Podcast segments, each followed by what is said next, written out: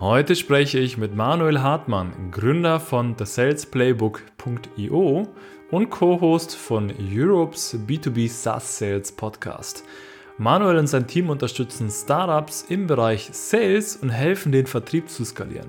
Wenn du erfahren möchtest, welche Fehler Manuel häufig bei Startups im Vertriebsaufbau sieht, wie man am besten beispielsweise Recruiting betreibt und welche generellen Tipps er für Startups bereithält, einfach weiterhören. Und jetzt, mein Name ist Andreas Grasser und ich begleite dich durch die heutige Episode von The Digital Helpdesk.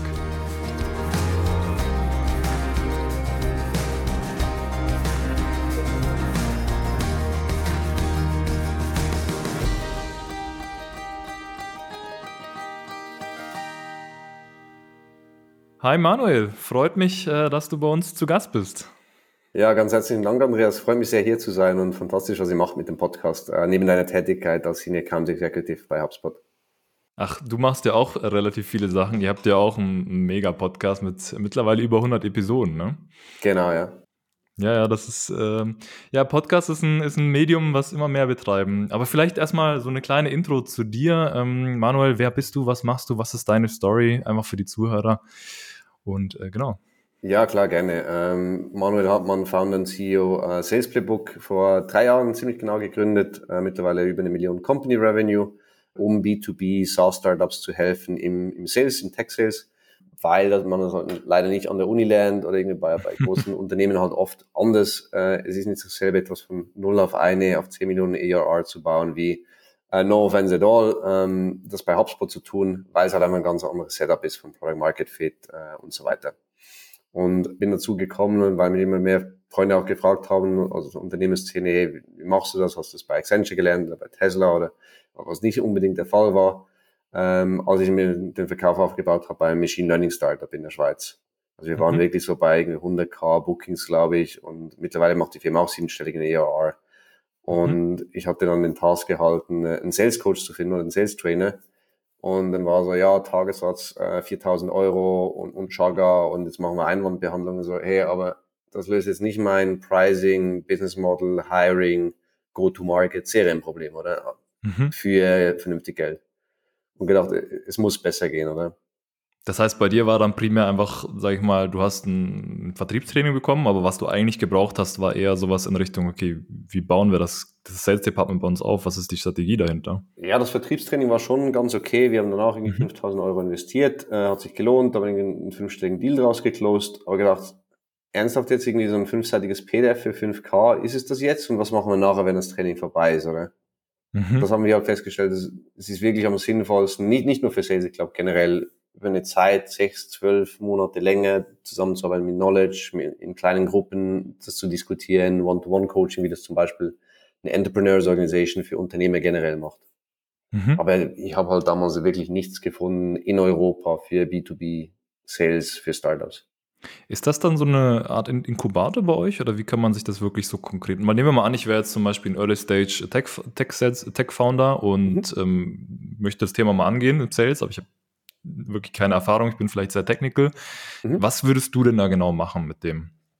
Ich würde dem erstmal empfehlen, einfach äh, alles, was es da draußen gibt, irgendwie, ich meine, ich habe selber über 50 Salesbücher gelesen, ähm, und nachher gerne auch das E-Book teilen, das erstmal zu lesen, weil es gibt super viel äh, kostenlose Ressourcen auch, oder es ist auch kein Hexenwerk, es ist keine Quantenphysik, aber ich würde mal empfehlen, versuchen, Trial and Error einfach zu sparen, weil gewisse Dinge, wenn du es halt selber versuchst, nie gemacht hast, dann dauert es halt echt drei Jahre mhm. und, und nicht drei Monate. Und dort halt mit Menschen zu sprechen, äh, wir nennen die Sales Masterminds, die halt diesen Weg schon gegangen sind, die zum Beispiel sehr gut im Enterprise Sales sind oder sehr gut im, im Go-to-Market und dort einfach ähm, Fehler zu vermeiden, die, die ich sicher super oft gemacht habe früher. Mhm. Verstehe, also direkt, sage ich mal, Hilfe holen von, von Mentoren dann in dem Fall, ne? Ja, genau. Also man, man kann es vielleicht vergleichen mit, mit Sport oder mit dem Gym. Ähm, entweder ich gehe hin und nehme einfach mal 100 Kilo auf die Stange und versuche mal eine Kniebeuge zu machen, mache mir den Rücken kaputt und dann habe ich einen Bandscheibenvorfall. ja. Oder ich nehme irgendwie 20 Kilo und dann 30 und dann 40 und entdecke dann aber, dass ich das Ganze viel, viel schneller machen hätte können mit vernünftigem Programming, weniger Verletzungen und mehr Accountability. Mhm, verstehe. Ja, das ist ja auch so ein bisschen äh, das, das Thema, was wir heute anschneiden wollen, ne? mithilfe von, sage ich mal, Mentoren oder wie, wie können wir ähm, oder wie, kann's, wie kann ein Early Stage Founder, sage ich mal, die gängigsten Fehler im, im, im, im Sales vermeiden, wenn er zum Beispiel eben so ein, so ein Unternehmen hochzieht. Und wir haben das so ein bisschen unterteilt, ähm, beziehungsweise wir wollten es so ein bisschen unterteilen, eben in einfach generell in, zum Thema Sales, also im Vertriebsprozess, beziehungsweise auch im Verkaufsgesprächen. Vielleicht kannst du einfach mal mit den zwei größten oder drei größten Fehlern im Vertriebsprozess, im Verkaufsgespräch von Early Stage Foundern, äh, sage ich mal, anfangen. Ja, gerne. Ich glaube, es ist immer nach Stufe unterschiedlich. Etwas, was mhm. wir am meisten sehen, ist eine Ich-Bezogenheit. Also, mhm. dass äh, Start oh, ja. so, our features, we do, we are, Sales Playbook is a company of seven people out of Zurich and we exist since three years and nobody cares. Statt irgendwie Fragen zu stellen, offen, offen Discovery, offene Bedarfsanalyse zu machen und so, wieso tust du das so? Äh, wieso hast du das so gemacht? Mediziner zum Beispiel machen das viel besser. Mhm. Wenn du zum Arzt gehst, äh, fragt der Andreas, wann ist die Verletzung passiert? Äh, wie beeinflusst dich in einem Alltag? Äh, hattest du vorher schon Verletzungen? Was hast du bereits versucht? Was passiert, wenn du die Verletzung nicht behebst? Äh, du kannst operieren, du kannst Physiotherapie machen, du kannst warten, was das nicht löst mhm. meistens. Und es ist kein Arzt kommt und sagt, Andreas, ich bin der Arzt und ich habe 17 Zertifikate und, und heute habe ich noch 20% Discount auf Covid-Impfung und Schmerzmittel zusammen, was super unvertrauenswürdig wäre. Mhm. Also erstmal zuhören, verstehen wollen, ähm, Kunden ins Zentrum, ins Zentrum stellen, super wichtig. Ich glaube, das mhm. zweite Thema ist, viele Dinge 100% manuell zu machen, die die datengetriebene gemacht werden können. Also auch für mhm. Marktvalidierung, Call-E-Mail-Kampagnen, LinkedIn-Kampagnen helfen, einfach um auch Daten zu sammeln. Und dann mhm. andere Dinge wieder nicht manuell zu machen, wenn zum Beispiel bereits ein Dialog da ist, also eine Opportunity, und dann mhm. eine automatisierte Sequenz. Äh, wieso? Mhm. Also Automatisierung kann spannend sein, um, um zu schauen, wie ein Echolot bei einer Fledermaus, wer mhm. hat Interesse am Dialog, weil man weiß es aber nicht, ob das Problem da ist. Aber nachher, wenn eine Offerte draußen ist, lieber Video Walkthrough, nochmal anrufen, sauber abholen, äh, Buyer Journey koordinieren.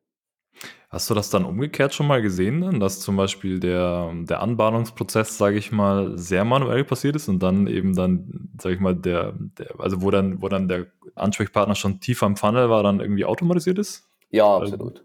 Ja, absolut. Das sehen wir haufenweise, dass es gibt Leute, die suchen dann manuell irgendwelche E-Mail-Adressen äh, zusammen und machen eine mhm. Excel-Liste und CRM ist irgendwie teuer, HubSpot äh, mhm. brauchen wir noch nicht. wir sagen noch, mhm. gib einfach mal HubSpot free, dann hast du zumindest mal alles an einem Ort und dann schaust weiter, wenn, wenn du es brauchst. Und, und, ja, und dann, dann sobald es irgendwo im Sales-Funnel drin ist, ist so, ich habe eine Offerte verschickt, soll ich noch eine dritte E-Mail schicken, so hast du eine Telefonnummer. Also ja, wieso rufst du nicht an und redest mit den Menschen? also, meinst, ich soll einfach anrufen und sagen, ja, du musst einen Dialog führen. Also, ja, verstehe. Schmeißen dann die Leads nochmal von der einen Lead Squad, MQL-Sequenz in die SQL-Sequenz in den dritten Funnel und, und sagen, ruf einfach an, frag halt, ist es relevant? Wenn ja, dann telefoniere und close es oder sonst lass es halt. Ja, verstehe. Das heißt, ähm, ein gängiger Fehler ist, wie gesagt, was wir am Anfang hatten, dass es nicht kundenzentrisch ist, die Ansprache, beziehungsweise der ganze Prozess, dass man, dass viele Founder eben rausgehen und, und wirklich in, in Ich-Form, sage ich mal, alles präsentieren. Und der zweite ist, dass man, sage ich mal, für den Anfang vielleicht zu wenig Automatisierung benutzt und dann aber im tieferen Prozess zu viel dann. Könnte man das ja, so sagen? Ja, kann man so sagen. Kann man so sagen. Und dass es eigentlich genau umgekehrt sein sollte wenn viele Startup-Founder und auch Sales-Leader dann sagen, hey, ich bin hier in den Markt am Validieren, wir sind stark in der Versicherung, jetzt machen wir mhm. Banken. Und ich frage irgendwie, okay, wie viele Banken hast du angeschrieben, was ist Reply, was ist Booking Rate, und wie meinst du das? Und so, naja, wenn du 100 Banken oder 100 Versicherungen angeschrieben hast, wie viele davon haben, mit, haben gesagt, ist für mich relevant und wie, mit wie vielen redest du jetzt? Ich weiß halt nicht, ich habe da mal eine WhatsApp geschrieben und ich mache immer wieder mal, wenn ich Zeit habe, was und ja. stehen dann nicht ob Versicherungen in Deutschland oder der Schweiz besser auf das Produkt ansprechen. Mhm, verstehe, ja. Das heißt, einfach mehr Daten sammeln ist halt speziell in der Marktvalidierung super wichtig ja. und da durchs Volumen einfach. Okay. Ich habe da übrigens auch so einen, so einen kleinen Tipp ähm, zum Thema, sage ich mal, wie man auch Sales-E-Mails schreibt und auch Messages schreibt. Was ich mal gemacht habe, ist, ich habe bei mir in die Messages reingeschaut, als ich Leute über LinkedIn zum Beispiel angeschrieben habe, auch tatsächlich in, in, meinen Videos, die ich gemacht habe für die Leute in der Akquise, als auch eben in, in den E-Mails. Ich habe die Personalpronomen tatsächlich gezählt. Und mhm. wenn öfters ein Personalpronomen drin war, was eben ich bezogen war, ne? Wir, ich, gerne würde ich mit dir reden. Also, ne, wenn das eben in der Überzahl war versus dem Personalpronomen, die auf den anderen gegen sich bezogen haben, ne? So könnten sie ihr Problem lösen, das fänden sie das spannend vielleicht etc. pp., dann ähm, war das eigentlich ein guter Indikator, sage ich mal, dafür, dass die E-Mail vielleicht nicht so ganz gut war und ich sie nochmal neu schreiben sollte. Hast du vielleicht da auch so einen ähnlichen Tipp? Ja, absolut. Ähm, Faustregel, immer wenn erste Person drin ist, also Mehrzahl oder ich oder wir und so weiter, einmal ersetzen mit Kunden erreichen oder wie sehen Sie das, eine offene Frage, Frage mhm. und einfach konsequent. Und wenn eine Botschaft da ist, die den Kunden überhaupt nichts bringt, und wir sind HubSpot, haben eine Marktbewertung von ähm, 23 Milliarden, kommt ein bisschen drauf an auf Börsenkurs, oder? Und, mhm. und äh, sind Orangen und sind so viele Mitarbeiter und sagen, inwiefern ist ihr Wert für den Kunden drin? Und sagen, nicht gut. Mhm. Statt irgendwo 10.000 plus Startups und Scale-Ups ähm, haben mit HubSpot kostenlos angefangen, alle E-Mails, Notizen, Kalendereinträge und Calls mhm. an einem Ort äh, zu speichern. Mhm. Also, okay, gut, das ist das, was ich tun möchte. Gut. Ja, verstehe. Also wirklich Statements draus machen. Ist auch ein guter Tipp, ähm, die, die ich setze, praktisch umzuschreiben in Kunden erreichen etc. pp. Ja, ist auch gut. Sehr gut. Vielleicht zur zweiten, sage ich mal, zur zweiten Thematik, ähm, so ein bisschen als Early Stage Founder, wenn du jetzt sehr technical bist, sage ich mal, hast du ja meistens keine Erfahrung im Sales. Und klar, man kann sich das alles aneignen, aber üblicherweise, was ja, sage ich mal, viele machen, ist, sie suchen sich jemanden, ähm, mhm. der schon Erfahrung hat, sage ich mal, im Sales, der vielleicht auch bei vielen Corporates schon im Sales-Prozess ein Team aufgebaut hat und einfach nach Erfahrung suchen. Was sind darin vielleicht so die größten, sage ich mal, Fehler, die im Recruiting gemacht werden von Early Stage Foundern, wenn die Sales-Leute suchen? Dass das Job-Talent-Matching nicht vorhanden ist. Also das mhm. heißt, ich bin irgendwo bei 100k oder vielleicht ist es auch eine Mio, manchmal Euro Jahresumsatz und brauche mhm. eigentlich eine Person, die mir hilft in der Marktvalidierung, in Go-to-Market, uh, Go in, in Product Market Fit, in Messaging, Pricing noch gerade, jetzt im Geschäftsmodell oft und mhm. hol mir dann eine sehr erfahrene Salesperson von Big Tech, von, von Salesforce und wem auch immer, mhm. die ein guter Account Executive ist zum Beispiel, ein guter VP Sales, aber mhm. deren Personenjob ist es, Deals zu closen, die aus einer bestehenden Pipeline kommen. Die Person hat keine mhm. Ahnung von Prospecting, also von, von Lead Generation, die Person hat mhm. keine Ahnung von Business Model Innovation, die Person hat es auch noch nie gemacht. Mhm. Und das ist, ist wie wenn ich äh, sage, okay, ich nehme jetzt statt einen Geländewagen am Anfang, um irgendwo in diesem, sagen wir mal doch, etwas wirren Gefilde, in dem Sinne den Weg zu finden, hole ich mir einen Sportwagen, der vielleicht sogar noch teurer ist, aber der halt nicht klarkommt im hohen Gras. Mhm. Und bevor ich nicht einen Platz platt gemacht habe, hilft mir der Sportwagen halt wenig. Ist kein schlechter Sportwagen, ist keine, schle keine schlechte Firma, aber. Könnte man das dann so zusammenfassen, dass viele dann zum Beispiel einen jemanden holen, der sehr gut in Execution ist, aber eher schlecht in Strategy in dem Fall? Ja, wie würde man das denn ähm, umgehen? Also gibt es da irgendwie eine Guideline, wie du das, ähm, sag ich mal, also wenn du da jemanden hast, was du ihm empfehlen würdest, das irgendwie sicherzustellen, worauf er achten sollte? Ich glaube, es ist wirklich wichtig, als Early Stage Founder insbesondere dann auch sich bewusst zu sein, wen man jetzt braucht. Mhm. Für, oft ist es dann einfach, ich will es selber nicht machen, ich habe es selber nie gemacht, ist irgendwie schwierig, brauche irgendwie Hilfe, ich brauche Sales. Ich frage dann immer mhm. zuerst mal und wenn die Person erfolgreich ist, was hat sie gemacht? Wie misst du Erfolg? Und so, ja, irgendwie closen. Und dann habt ihr viele Leads. Nee, Lead Generation noch. Und, so, ein Team einstellen und äh, ein bisschen Content wäre noch gut. Und mhm. das ist oft nicht dieselbe Person. Mhm. Und dann würde ich erstmal mir sehr genau überlegen, was die Person jetzt wirklich bereits können muss und was kann ich der Person auch beibringen. Mhm.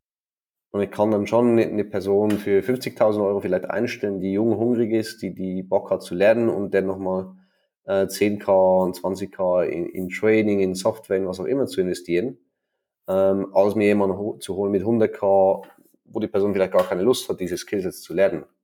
Mhm. Ich muss dann auch genau, genau überlegen, wie viel Sales macht das Produkt schon, mhm. versus zum Beispiel in einer Beratung, in einem Beratungsunternehmen, wo dreieinhalb Jahre bei Accenture verkaufen, verkaufst du oft die Menschen. Und dann, mhm. dann geht's vielleicht nicht, dass ein 19-Jähriger irgendwie sagt, äh, ich begleite jetzt äh, Volkswagen bei der Supply Chain äh, Erneuerung. weil er es einfach mhm. noch nie gemacht hat. Wenn du ein Produkt hast wie, wie HubSpot zum Beispiel, das einfach funktioniert, wo die Leute schon einen Free Account machen können und die Leute gewinnen Wert durch das Produkt, kann das jemand äh, super gut machen, oder? Weil, weil er sehr gut über das Produkt schon argumentieren kann. Mhm. Ja, verstehe.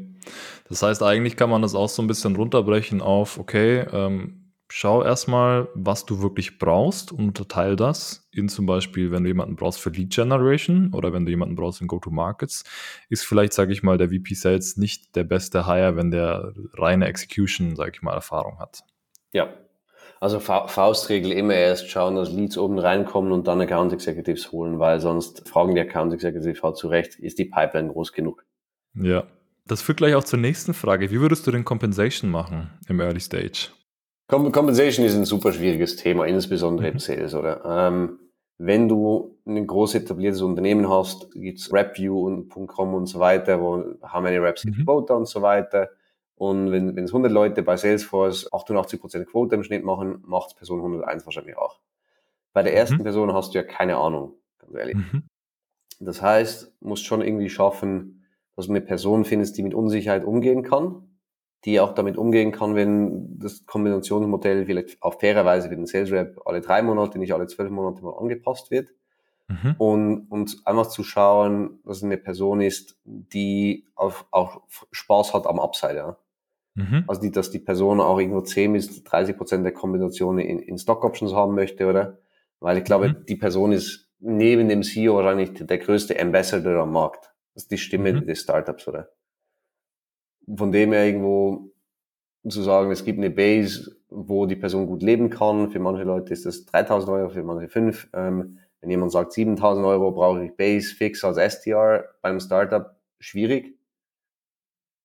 Und, und dann einfach zu schauen, wo, wo macht das Sinn? Und auch die Unit Economics einfach mal zu bauen. Also was ist, was ist Average Contract Value? Gut 50k, dann wenn die Person 6k Base hat, ähm, 6000 Euro dann, äh, wenn die Person einen Deal closed pro Quartal, äh, dann hat sie schon drei, drei x OT oder drei, dreimal das Base Salary drin, oder? Mhm. Und da muss man sich halt die Frage stellen, closed die Person alle drei Monate 51k Deal? Ich habe auch ähm, heute gesehen, du hast heute auch einen Post drüber geschrieben, dass der War of Talents über, sage ich mal, im Sales-Bereich, oder ich weiß nicht, ob das heute war oder, oder vor ein paar Tagen, ähm, dass der eigentlich schon gewonnen ist, und zwar von den Talenten im Sales und das speziell eben Early Stage, sage ich mal, Unternehmen, ja, anders an Sales Reps rangehen müssten. Was sind denn so dein, sage ich mal, oder hast du vielleicht einen Tipp, wie, wie Founder vor allem oder wie Gründer vor allem besser, sage ich mal, Sales Reps hiren können? Vor allem, weil die ja meistens eben nicht die unendlichen Budgets von Corporate-Unternehmen haben, als auch eben, genau, ja ja, hire for attitude, also willst einfach einen Menschen haben, der, der mit dir bauen will und der das Potenzial sieht und, und sagt, okay, gut, jetzt hast du eine Valuation von einer Mio, fünf Mio, zehn Mio. Mhm. Ich bin ja der erste Sales Guy. Ich, ich will das, ich will das jetzt aufbauen, oder? Also als ich bei One, als ich bei OneDot war, vorher war ich auch der dritte oder vierte Sales Guy und ich gesagt, hätte auch sagen können, ui, sind zwei schon weg und was ist nachher mit mir? Und dann ist es halt ein Thema, habe ich Bock, das drauf zu, das, das zu bauen und nachher bin ich halt der, der es von 100k auf irgendwo nahe einer Million zieht oder nicht. Und mhm. wenn jemand keine Lust dazu hat, dann gibt's halt auch einfache Jobs im Sales. Das ist so. Das äh, bringt zwar ein bisschen Heat, wenn man das sagt, also heutige LinkedIn-Post, aber, aber ich glaube, das ist wichtig, nicht, ist wie beim Fußball auch, nicht einen Stürmer einzustellen, der einfach nur wartet, bis der Ball zugespielt hat, sondern der halt Bock mhm. hat, ins Mittelfeld zu gehen und, und Spielplatz zu machen und, und zu trainieren. Ja. Mhm. Okay, ja.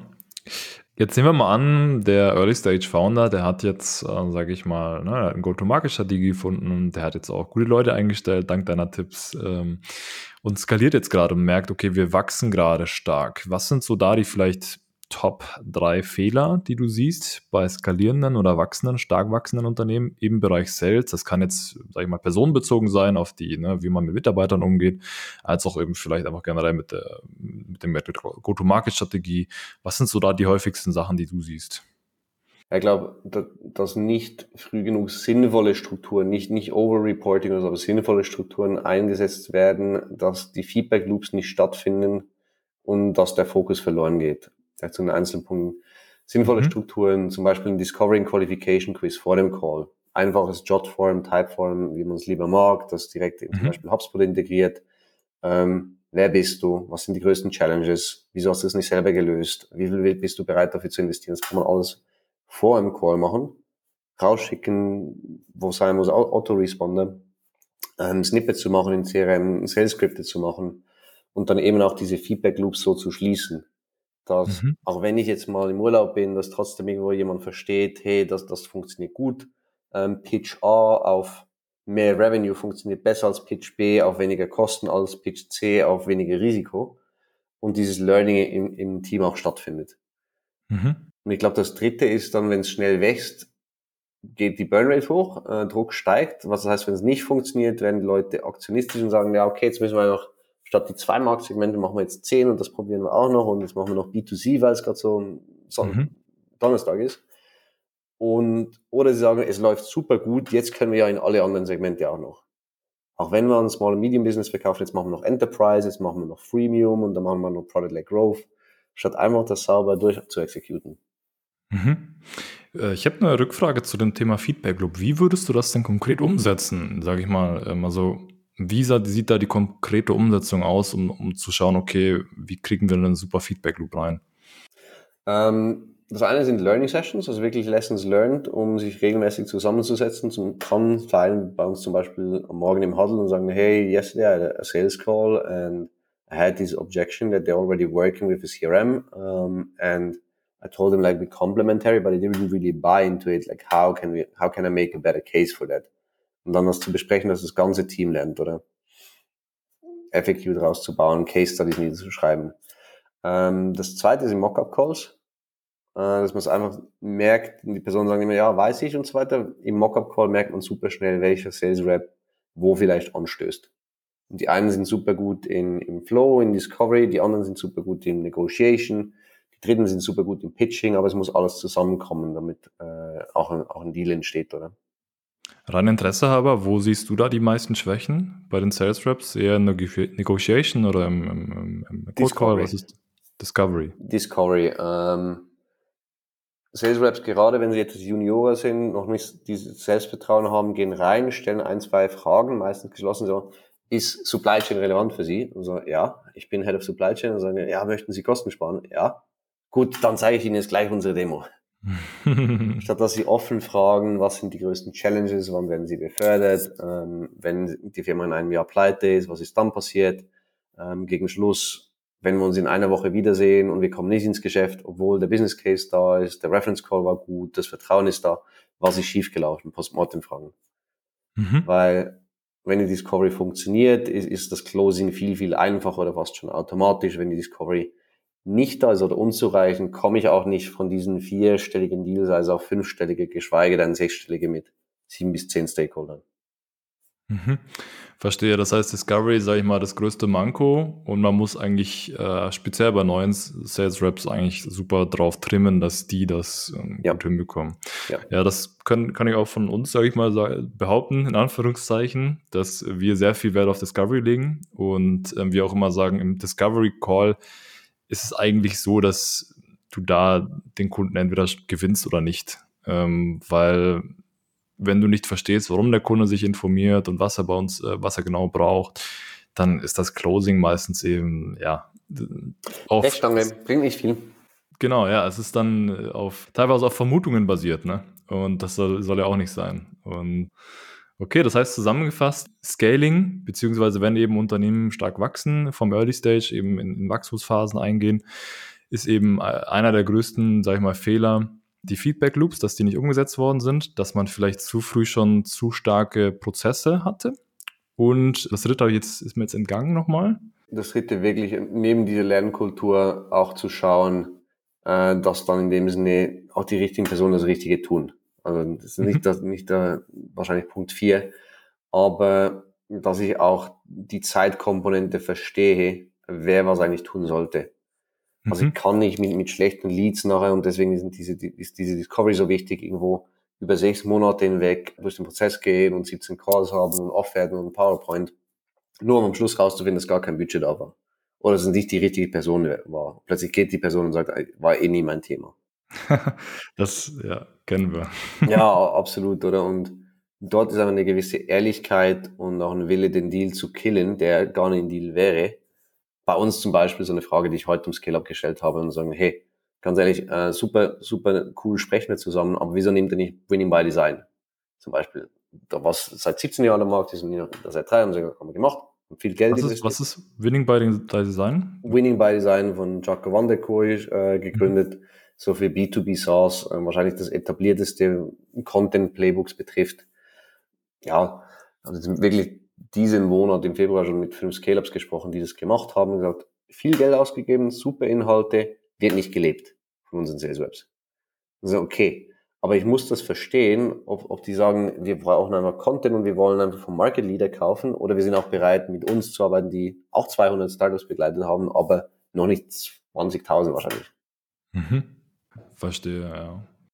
Ja, ansonsten Hast du vielleicht für, sage ich mal, Gründer draußen einen kleinen Geheim-Sales-Trick, den du jetzt nicht, sage ich mal, in jedem ähm, Content äh, sehen würdest, von zum Beispiel HubSpot, also auch generell von anderen, vom Sales-Content, der da draußen rumschwirrt, der vielleicht, sage ich mal, ein bisschen unterschätzt wird oder den viele übersehen oder einfach noch nicht so bekannt ist? Einen so einen kleinen Sales-Hack. Ja, ja, ich meine, du bist ja Video Prospecting Evangelist. Ich, kann es nur noch mal sagen, sozusagen, äh, Video wird immer noch drastisch unterschätzt weil es einfach im deutschsprachigen Raum ist, ist es immer noch, noch überhaupt nicht stark eingesetzt, oder? Ich meine, dir, dir muss ich es nicht erzählen, aber für, für dich, wenn du jetzt zuhörst, LinkedIn hat ein Video-Feature für Personal Messages direkt, kostet nichts, aufnehmen, 30 Sekunden, ein Call to Action statt irgendwie lange E-Mail und PowerPoint, äh, Offerten durchführen nach dem Sales Call, äh, dass wenn es andere Stakeholder geht, dann bist du trotzdem am Tisch.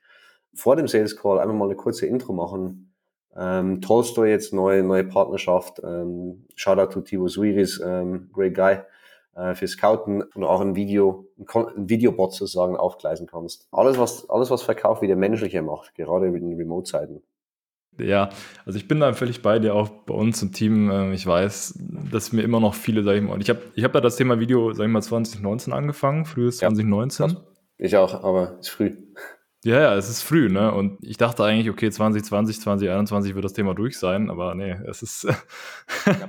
es ist, es machen immer noch viel zu wenig Leute, weil das halt natürlich auch eine neue Motion ist oder eine neue Sache, die halt viele Raps auch erstens lernen müssen, vor allem ja. halt eingesessene Raps, die das einfach nicht machen möchten oder teilweise nicht machen können.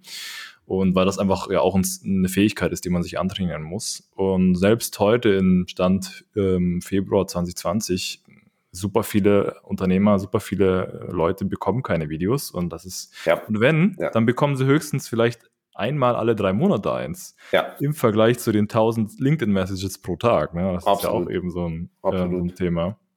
Das heißt, mit Video sticht man voll heraus und es machen immer noch zu wenig Leute. Ich gehe mal davon aus, dass es ja, das ist, es werden natürlich mehr über Zeit, aber ich weiß nicht, ob das jemals so eine Sättigung erreichen wird, wie vielleicht manche denken. Ich glaube schon, aber es ist halt irgendwo in Nordamerika ist es schon recht normal, oder? Ich meine, Autobahn ist kaputt, hm, oder? Stimmt, dann ja. kommst irgendwie mit, mit denselben Sequenzen und, und Messaging, wo du in, in Deutschland, Österreich, Schweiz noch irgendwie 30, 40, 50 Prozent Reply Rates erreichst, äh, kriegst du vielleicht fünf bis zehnfaches weniger in Nordamerika. Dort sind Custom GIFs, äh, Videos und so weiter Standard mittlerweile in Dach dauert es wahrscheinlich noch zwei, drei Jahre. Also wenn du es jetzt hörst, einfach Competitive Advantage, jetzt Video anfangen, äh, sauber exekuten. Ich habe 2000 plus Loom-Videos gemacht, wahrscheinlich 200 plus LinkedIn. Und, und einfach die Frage stellen, mache ich es nicht, weil ich nicht dran glaube, dass es effektiv ist, weil es ist Data, Data Tells, 60 bis 80 Prozent Reply Rates via LinkedIn. Oder mache ich es nicht, weil ich nicht aus der Komfortzone gehen möchte. Ist eine Frage, die sich jeder stellen muss. Ja, und es ist auch, auch so ein Sport, weil einfach die Analogie oft gut funktioniert, ist, Manchmal die Leute sagen, ich habe keine Zeit für Sport und la la la la, möchte aber trotzdem was machen, mach 50 Burpees am Tag oder mach 20 am Anfang. Ich habe es anstrengend und mühsam und irgendwie komisch und so. Das ist aber nicht die Frage, die du mir gestellt hast, ob es anstrengend ist. Und du hast mir die Frage gestellt, wie du in weniger als fünf Minuten fit sein kannst. Mhm. Oder, oder meinst du das andere, wie ich nichts tun kann und erfolgreich sein möchte? Sagen, hey, irgendwie beides so ein bisschen. Weil, Das stimmt, das stimmt. Mehr Prioritäten richtig setzen. Ne? Ja. Das, ist, äh, ist, sehr wichtig. Ja, cool. Ähm, Wie können dich denn die Leute finden für mehr Infos? Du hast jetzt hier sehr viele Sachen gesagt, äh, sehr viele auch, sage ich mal, Fachbegriffe verwendet, äh, verwendet, die vielleicht jetzt nicht jeder kennt, MAR, ARR und solche ja. Sachen. Ähm, aber wie können dich die, die Leute denn finden, die vielleicht schon, sag ich mal, mit vielen Sachen, die du heute gesagt hast, auch super viel anfangen können und mehr einfach von dir lernen? Ja, äh, LinkedIn wahrscheinlich am einfachsten, also einfach Manuel Hartmann äh, Sales Playbook oder sonst über unsere Webseite thesalesplaybook.io. Ähm, dort ein Call buchen mit mir oder jemandem aus dem Team. Haben auch super viele kostenfreie äh, Ressourcen, wie zum Beispiel eben ähm, die 25 größten Sales-Mythen von 0 auf 10 Millionen ARR, das heißt Annual Recurring Revenue, MRR, einfach Monthly Recurring Revenue. Äh, genau. Würde mich sehr freuen über den Austausch und äh, herzlichen Dank für die Zeit. Okay, super. Dann, äh, Manuel, schön, dass du hier warst. Danke für die, für die Insights und danke für deine Zeit. Und äh, genau, holt euch sein E-Book, beziehungsweise geht auf seine, seine, die Webseite thesalesplaybook.io. Ähm, Habe ich mir auch schon angeschaut. Wie gesagt, es gibt auch einen Podcast von Manuel, Europe's B2B SaaS Sales Podcast ähm, mit über 100 Folgen. Auch sehr empfehlenswert. Schaut einfach mal rein. Er hat wirklich sehr, sehr viel Content. Und äh, ja, danke, dass du hier warst. Ganz herzlichen Dank. Okay, ciao.